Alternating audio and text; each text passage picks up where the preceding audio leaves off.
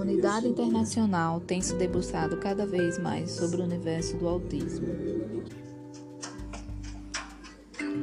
Ainda sem uma causa ou um fator desencadeante conhecido, tanto sua incidência quanto sua prevalência têm aumentado de maneira muito significativa na população infanto-juvenil.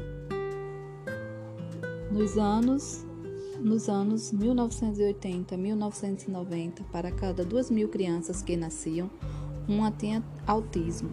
Hoje, a proporção mais atual é de 1 para 51. Estima-se que aproximadamente 1% da população mundial tinha autismo. De um pouco mais de 100 anos para cá, muitos pesquisadores, cientistas, clínicos e profissionais de saúde e educação contribuíram para um maior entendimento não somente de um termo em si, mas também dos aspectos clínicos, comportamentais, educacionais, sociais, subjetivos presentes nessa condição. Além desses fatores, ainda se somam outros que se espalham no imaginário das pessoas em nossa cultura.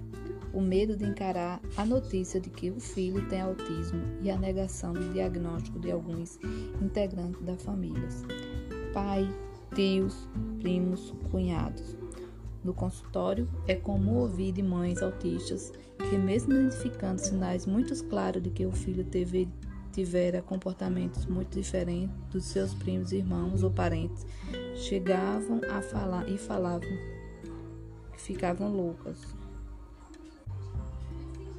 O autismo não é o fim do mundo, é só uma condição médica pouco compreendida e por vezes negligenciada até pouco tempo atrás.